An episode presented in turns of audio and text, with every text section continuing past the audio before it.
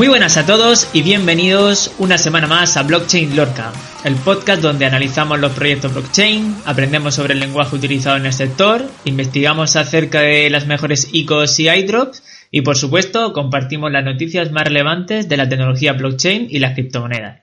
Como se mencionó en el episodio anterior, cada semana vamos a ir tocando diferentes categorías y como hoy estamos en la tercera semana del mes, el podcast va a estar enfocado en aquellas palabras raras que solemos leer o escuchar dentro de este sector y que no entendemos y nos impiden llegar a, una mejor comprensión de la tecnología o, a los proyectos relacionados con ella.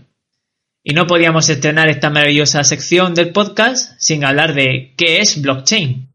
Así que ha llegado el momento de entender el significado de esta palabra y su tecnología tan revolucionaria. Para ello vamos a intentar entenderlo de una forma muy simple y lo vamos a hacer empezando por comprender eh, qué son las redes o sistemas centralizados, descentralizados y distribuidos. En primer lugar, lo que caracteriza a una red centralizada es que todo pasa por un eje o, punto central. Esto quiere decir que si utilizamos como ejemplo a una red de, ordenadores, cualquiera de los equipos que quisiera obtener información o incluso realizar cualquier tipo de acción debería conectarse o pasar por un ordenador principal. Esto lo conocemos como, el caso de un, servidor. Vamos a utilizar un ejemplo un poquito más simple, más, más cotidiano, para que se pueda entender mejor. En este caso vamos a utilizar a los bancos, que seguro que todos les tenéis un montonazo de, cariño. Así que yo tengo una cuenta del banco, en este caso la tengo en el Banco Santander, y por ejemplo quiero hacer una transferencia utilizando mi cuenta a mi amigo Pepe. Por lo tanto, para que esto suceda, yo tendría que darle la orden al banco de que quiero enviar ese dinero a mi amigo y el banco tendría que aceptarla. Y posteriormente tendría que enviarla a mi amigo Pepe para que pudiera él recibir el dinero. Entonces, en todo esto vemos que, e igual que en el ejemplo de los ordenadores, para realizar este tipo de acto, de este tipo de transferencia, todo ha tenido que pasar por un eje central. En este caso sería el Banco Santander. Pero si yo hubiera querido pasar ese dinero a mi amigo Pepe sin utilizar ningún tipo de intermediario, de intermediario, en este caso el banco, mi amigo no hubiera podido recibir ese dinero. Esto es lo que llamaríamos un sistema centralizado, donde todas las operaciones pasarían por un eje central. A priori esto suena normal, es lo que estamos acostumbrados. Pero ¿qué pasaría si el banco estuviera, por ejemplo, fuera de servicio? Esa respuesta es fácil. Nadie podría realizar ningún tipo de, operación, ¿no? Por lo tanto, este tipo de sistemas eh, los utilizamos muy comúnmente, pero tienen muchos inconvenientes, como por ejemplo que podrían manipular fácilmente, los datos porque ellos serían propietarios de, de ellos, ¿no? Otro tipo de redes o sistemas que tenemos serían los descentralizados. Y a diferencia de los que hemos visto ahora, los centralizados, estos sistemas no están construidos bajo un único eje central, que lo domina absolutamente todo, sino que existe una conexión entre, diferentes, diferentes colectivos. ¿Esto qué quiere decir? Esto quiere decir que los participantes de ese sistema o, red están conectados entre sí. Por lo tanto, si uno de esos puntos de conexión cae, solo deshabilita el uso a uno o varios participantes, pero no a toda la red, como hemos visto en el caso anterior. En el caso de una empresa descentralizada, esto significaría que seguiría existiendo un eje central, eso no cambiaría, pero que en este caso eh, podría ser simplemente una aplicación. Eh, vamos a poner un ejemplo de una empresa de almacenamiento en la nube como Google Drive para que todo esto se entienda, mejor. Si esta empresa eh, tuviera un sistema descentralizado, ¿no? en el caso de Google Drive, querría decir que los servicios de almacenamiento que proporciona su plataforma serían los mismos, ¿no? Pero no tendrían el control de los archivos compartidos por los usuarios.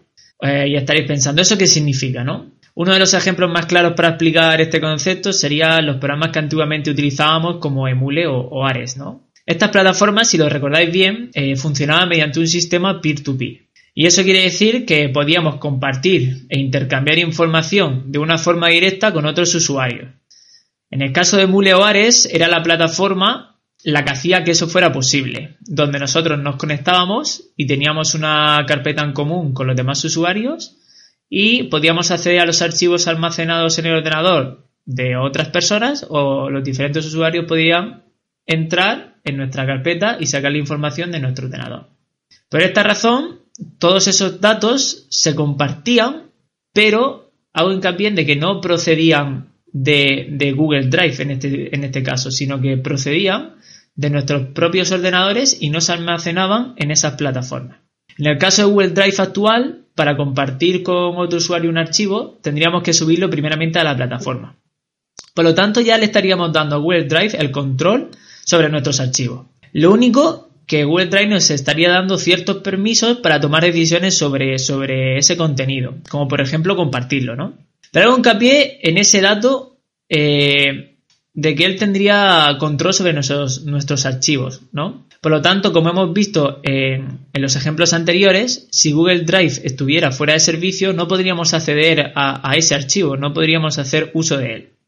Y en el caso de Mule, la plataforma solo era un punto de conexión entre varios usuarios, donde para compartir la información solo era necesario colocar nuestros archivos en una carpeta común y por lo tanto el archivo seguía perteneciendo a nuestros ordenadores. Lo único que hacíamos era compartirlo o trasladarlo a, las carpetas de los demás usuarios. Eh, de una forma más técnica, esto significaría que los participantes actúan simultáneamente como clientes y como servidores. Por ello es que se permite el intercambio directo de información entre, entre las partes que están conectadas. Por último, una vez visto estos dos sistemas, ya podemos entender un poco mejor el, último de ellos, que serían las redes distribuidas. La diferencia de las centralizadas y descentralizadas no existe un eje central o, colectivo que lo maneje todo, sino que los participantes están vinculados todos unos con otros. Por lo tanto, nadie tiene ningún tipo de poder de filtro sobre la información que, se transmite o, se maneja en esa red. Eh, utilizando este sistema como ejemplo, eh, vamos a utilizar otra vez a los ordenadores y en este caso eh, los ordenadores estarían conectados todos entre sí, sin que hubiera un eje central. Por lo tanto, si uno de esos ordenadores dejara de funcionar, todos los demás podrían seguir realizando su función correctamente, no, se caería toda la red. Y por esta razón, los sistemas distribuidos, la verdad es que suelen otorgar bastante confianza a la hora de operar con ellos ya que es muy poco probable, como hemos visto, que falle el sistema por, completo. Pero cuánta información, ¿no? vamos a definirlo eh, en un breve resumen. Por un lado, una red centralizada estaría sujeta por un eje central, como hemos visto. Una red descentralizada estaría compuesta por un eje, digamos, semicentral, donde existirían varios puntos de conexión eh, directa, en este caso, entre diferentes partes. Y por último, una red distribuida no contaría con ningún tipo de eje central, sino que todos los participantes estarían conectados entre sí, sea que serían partes iguales. Y ahora que hemos entendido esta parte un poco más, podemos decir que la tecnología blockchain en este caso sería una base de datos de una base de datos de red descentralizada y distribuida. Y como sabemos todos, como todos sabemos actualmente, eh, generamos y almacenamos un sinfín de datos. Sin embargo, mucha de esa información eh, no podemos certificarla. Por ello, blockchain eh, será sin duda un punto clave en la gestión, el almacenamiento y la certificación de todos esos datos que vamos generando actualmente eh, en los modelos de negocio que tenemos. Por lo tanto, la definición más exacta de blockchain sería una cadena de bloques que almacena información. Y estos bloques tienen una particularidad, ¿no? Estos bloques que se van generando están compuestos, compuestos por tres puntos principales. El primero de ellos es la información que se almacena dentro la cual puede ser de, cualquier tipo, no tiene que ser algo específico, pueden ser tanto transacciones de dinero como archivos, como todo tipo de información que nosotros queremos transmitir dentro de ese bloque. Y el segundo punto es que cada uno de esos bloques tiene un número de identificación, el cual lo conocemos con el nombre de hash. Y este número de identificación es único y no se puede volver a repetir. Y por último, el tercer punto es que cada bloque contiene ese hash propio que se ha generado y no solamente el, del hash, sino que contiene también el del bloque anterior. Por lo tanto, cada bloque se conecta con el anterior y el posterior. Por esa razón es que lo conocemos como cadena de bloques, porque al conectarse unos con otros se va generando una cadena. La suma de estos tres elementos es lo que hace que blockchain sea la base de datos descentralizada y distribuida más segura que existe. Una de esas características reside en el hash, ese número de identificación que hemos estado viendo que se genera para cada bloque y que, que es único y no se puede volver a repetir, ya que ese número se genera según el contenido que se almacena en el bloque. Por lo tanto, si nosotros cambiamos el contenido almacenado, el hash también cambiaría. Y como hemos visto anteriormente, blockchain es una base de datos distribuida. Por lo tanto, todos los usuarios que participan en la red están conectados, están conectados entre sí. Con lo cual, todos los participantes tienen una copia de la cadena de bloques que se ha generado. Esto quiere decir que si un usuario cambiara la información de un bloque, el hash también cambiaría. Y la comunidad obviamente lo sabría, gracias a la copia de la cadena que todos los demás tienen. Por lo tanto, el cambio lo detectaría la comunidad y esa cadena de bloques quedaría anulada. Pero no quedaría anulada para todos los usuarios, solamente para el usuario que ha intentado modificar esa información que estaba dentro del bloque generado. Esto supone que una vez almacenada la información en blockchain no se puede ni eliminar ni modificar, porque como hemos visto sería cancelada esa cadena de bloques. Así que ya podéis ir imaginándoos las muchas aplicaciones que tiene esta tecnología en los diferentes modelos de negocio que tenemos actualmente. Y para entender esto mejor, quiere decir que la seguridad y la certificación de la información la dan los usuarios que están dentro de la red y no una gran institución como una empresa eh, la cual puede modificar los datos a su antojo, como vimos en los sistemas centralizados.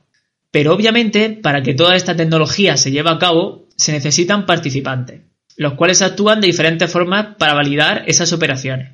Esto lo conocemos con el nombre de protocolo y actualmente existen varios de ellos como Proof of Work, Proof of Stake, pero esos términos tranquilos mm, los iremos viendo en diferentes episodios del podcast más adelante. Semana a semana, poco a poco, nos iremos introduciendo un poco más en, otros términos, ya que si no sería mucha información de golpe y no se entendería de una forma tan, tan simple. Y tras toda esta larga explicación, ahora cuando leamos o escuchamos eh, qué es blockchain, ¿no? y leamos que es una base de datos distribuida que registra bloques de información entrelazados para verificar y certificar información, lo vamos a entender a la perfección.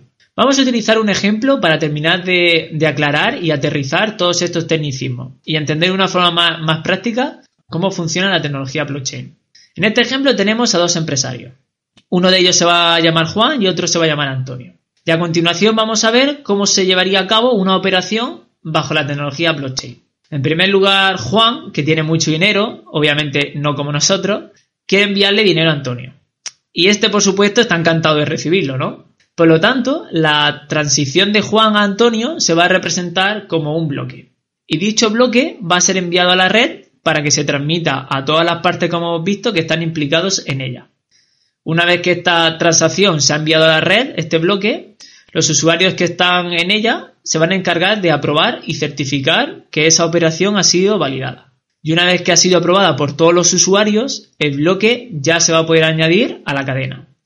De esta manera se proporciona de una forma segura un registro que va a ser indeleble y transparente para todo el mundo. Y al final de todo esto, Antonio recibe su dinero tan preciado. Y voilà, fácil y sencillo, ¿verdad? Seguramente todavía no, pero no os preocupéis, porque Blockchain Lorca cada tercera semana del mes vamos a ir viendo paso a paso todas las características de la tecnología blockchain de una forma muy sencilla y práctica, para que cualquier persona pueda entenderla. Y hasta aquí el episodio de hoy. Si te gustó, no olvides darle a me gusta, compartirlo con tus amigos y dejarnos un comentario. Hasta la semana que viene.